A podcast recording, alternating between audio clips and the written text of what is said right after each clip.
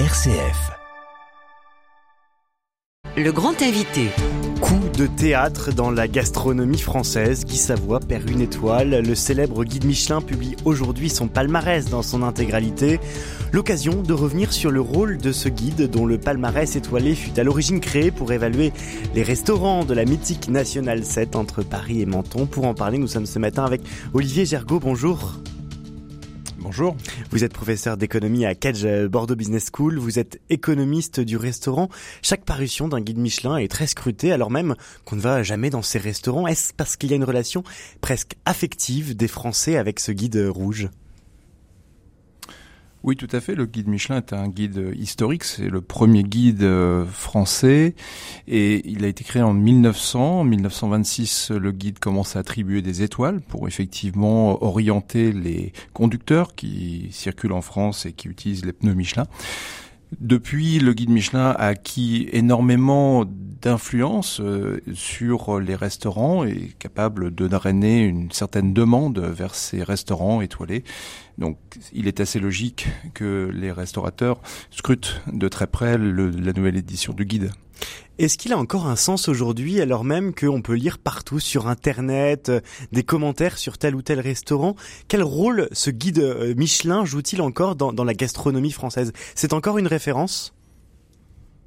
Oui, c'est la référence absolue, hein, euh, notamment en France. Le guide Michelin est présent à l'étranger également.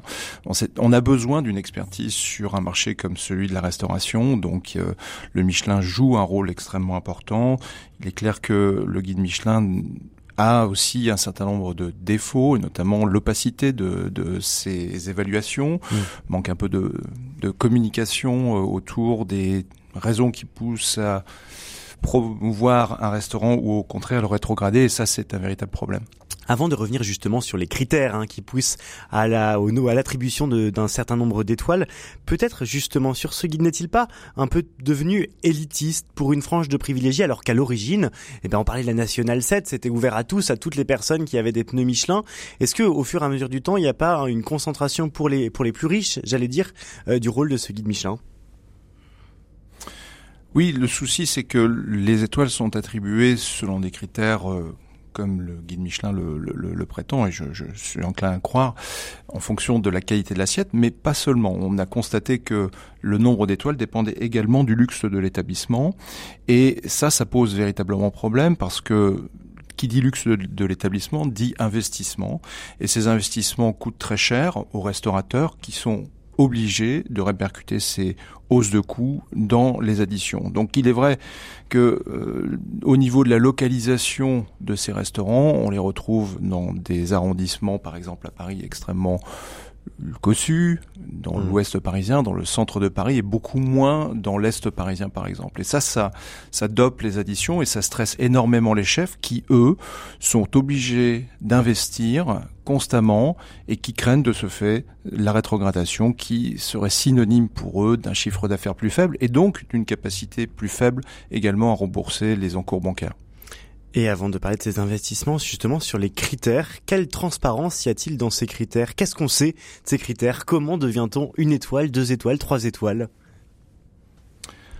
Ah, C'est un très très bonne question, mais je pense qu'il faudrait plutôt poser cette question à Michelin, euh, qui euh, donne un certain nombre d'indications, mais toujours liées à l'assiette.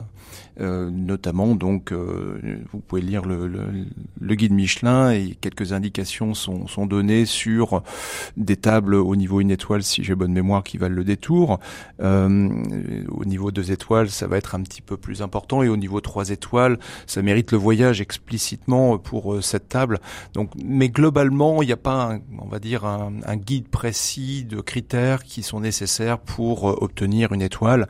En tout cas c'est ces critères liés au luxe de l'établissement ne sont pas du tout euh, clairs. Hmm. Ce sont des, critères implicites. Et, vous disiez que ça nécessite beaucoup d'investissement de la part euh, des chefs. Eh bien, justement, euh, aujourd'hui, c'est dans l'actualité ce guide Michelin aussi parce que il y a eu des surprises cette année, notamment Guy Savoie qui a perdu une étoile, qui a perdu sa troisième étoile, alors que c'est un chef qui est reconnu par ses pairs. Est-ce que le guide Michelin ne fait pas là un, petit coup marketing pour bah, justement s'attirer un petit peu les, les faveurs de la presse, ou en tout cas la lecture de la presse? Alors effectivement, Guy Savoie est, est un chef extrêmement reconnu. Ça fait 20 ans que Guy Savoie a trois étoiles au guide Michelin.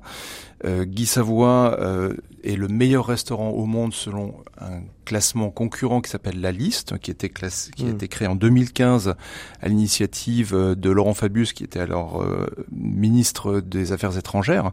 Et donc, le, le, fait de déclasser aujourd'hui un chef comme Guy Savoie, qui a tout de même 70 ans, hmm. est un symbole politique de mon point de vue. Le message est très clair, c'est de dire, voilà, La Liste n'est pas un classement qui est suffisamment dynamique puisque au sein de la liste, Guy Savoie occupe la place de meilleur restaurant du monde mm.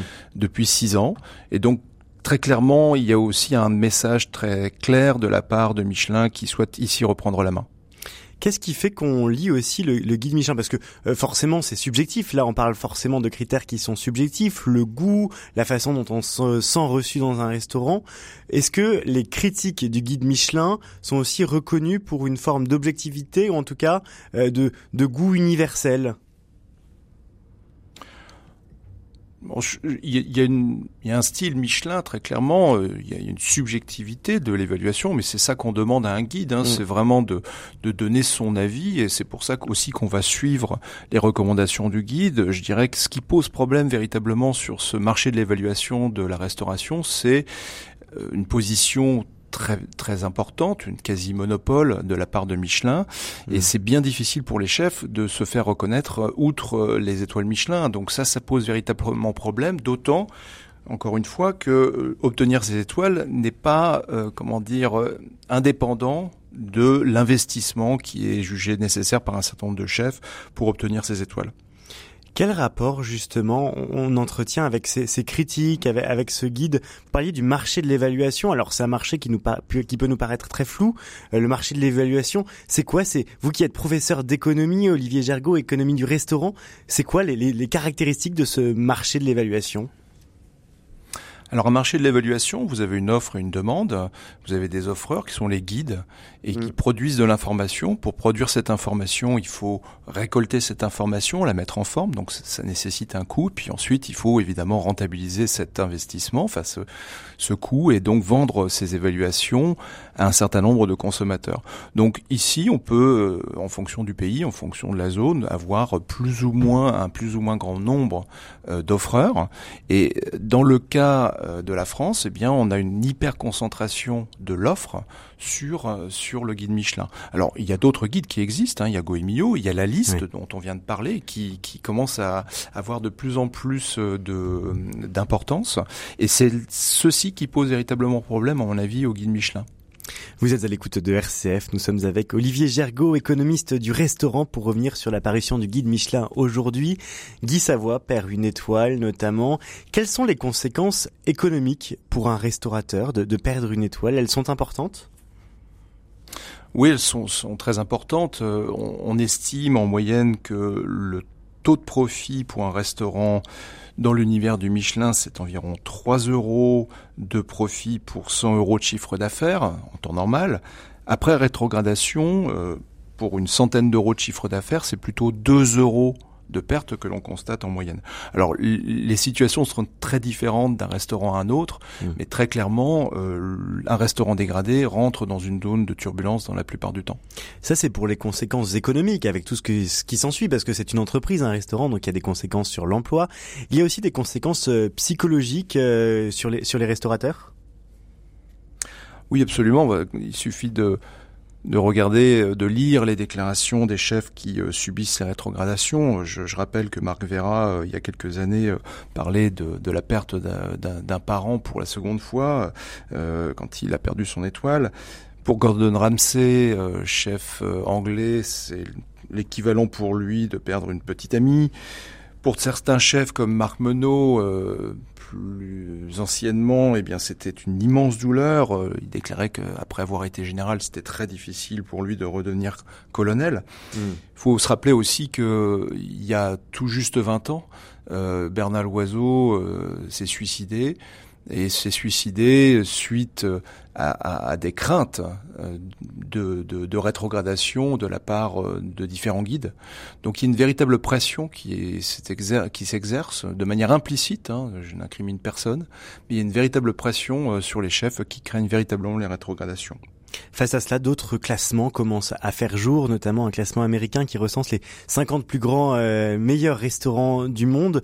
Est-ce que euh, c'est aussi une bonne nouvelle qu'il y ait d'autres classements concurrents qui commencent à, à, émerger? Vous parliez d'un autre classement créé par, euh, par Laurent Fabius. C'est une bonne nouvelle de voir ces, ces, ces autres classements? Oui, tout à fait. Si plus, plus on aura de concurrence mieux mieux les chefs se porteront. Et puis euh, très clairement, quand on quand on regarde le cas de Guy Savoie euh, aujourd'hui, quand on regarde les déclarations euh, du président de la liste, mmh. qui lui indique n'avoir absolument pas constaté de baisse de qualité dans le restaurant de Guy Savoie, bah, c'est une autre voie. Et je dirais que ça ça permet peut-être ça permettra peut-être aussi aux chefs qui subissent les foudres du Michelin mmh. aujourd'hui de mieux passer en fait ce, ce cap difficile. Et je crois que dans tout marché, euh, plus on a de concurrence, mieux, on se porte et mieux ce marché euh, sert en fait les intérêts des, consommateurs et des, producteurs. Est-ce que le guide accompagne les, les chefs qui euh, perdent une étoile? Est-ce qu'il y a un accompagnement ou au moins des explications sur les raisons de la rétrogradation de cette étoile? Est-ce que Guy Savoie aujourd'hui va recevoir un coup de fil du, du guide Michelin qui lui expliquera pourquoi est-ce qu'il a perdu son étoile? Oui, tout à fait. Euh, les, les, guides, enfin le guide Michelin contacte euh, en amont les chefs mm. qui euh, vont à la fois être récompensés, mais avant tout les chefs qui vont être rétrogradés. il y a des discussions, il y a des des explications hein, qui ne sont pas rendues publiques, mais ou, ou, en partie. Mais oui, tout à fait, il y a un accompagnement et fort heureusement. Et c'est vrai qu'on parle de ceux qui vont perdre, mais il y a aussi aujourd'hui des chefs qui auront une bonne nouvelle puisqu'ils vont euh, avoir une étoile, peut-être une première étoile dans la vie d'un chef cuisinier. On imagine que c'est une un, événement majeur. Euh, comment comment ils sont accompagnés aussi ces chefs qui qui ont une première étoile aujourd'hui? Bah déjà, ils sont à Strasbourg puisqu'on les a appelés euh, auparavant. Donc c'est effectivement une très très bonne nouvelle pour eux puisque ça va drainer euh, une certaine demande vers leur restaurant. On estime en général que 30% de chiffre d'affaires sont amenés la première année par l'obtention d'une étoile. Ça va jusqu'à 80% sur trois ans. c'est tout de même très important. Euh, le chiffre d'affaires augmente, donc ça draine beaucoup de centaines d'euros supplémentaires. On parlait tout à l'heure d'environ 3 euh, euros de profit par, euh, par, par pour mm. une centaine d'euros de chiffre d'affaires. Donc il va y avoir grosso modo plus d'argent dans ce restaurant, mais cet argent va aussi être utilisé pour les investissements. On ne constate pas d'évolution significative du taux de profit. C'est-à-dire qu'entre un restaurant étoilé ou pas, eh bien le taux de profit, le, la somme d'argent qui reste après avoir payé l'ensemble des charges pour 100 euros, c'est approximativement la même chose que pour un restaurant non étoilé. Donc cette somme d'argent qui rentre dans le restaurant est aussi utilisée pour augmenter la masse salariale parce qu'on a plus de travailleurs euh, dans, dans, les cuisines, dans les salles, et puis également pour maintenir le cadre, l'améliorer, voire déménager le restaurant dans un, arrondissement mmh. ou dans mmh. un espace qui sera plus luxueux. Et, peut-être dernière question euh, rapidement, Olivier Gergaud, est-ce que euh, les, évolutions de la société, je pense notamment au, changement climatique, mais aussi aux évolutions des modes de consommation comme le véganisme, est-ce que ça a un impact aussi dans l'offre que proposent euh, les grands restaurateurs? Alors, si on revient sur Michelin, qui est le sujet du jour, le guide Michelin a lancé récemment les étoiles vertes, hein, qui récompensent les initiatives comme celle de de Coutenceau euh, à La Rochelle, qui d'ailleurs euh, lui aussi perd sa troisième étoile aujourd'hui. Donc les étoiles vertes sont destinées à récompenser les restaurants pour leurs efforts vis-à-vis de l'environnement. Il y a très peu à date d'étoiles vertes. Alors est-ce que ça signifie que les restaurants sont insensibles aux questions environnementales? Je ne le pense pas, mais je pense effectivement qu'il serait important aussi que le respect de l'environnement soit un critère d'attribution des étoiles ou de toute euh, récompense d'un niveau élevé en gastronomie. Merci beaucoup Olivier Gergaud d'être passé ce matin par la matinale RCF. Je rappelle que vous êtes professeur d'économie à Cage Bordeaux Business School, économiste du restaurant. Merci également à RCF Reims pour les moyens techniques.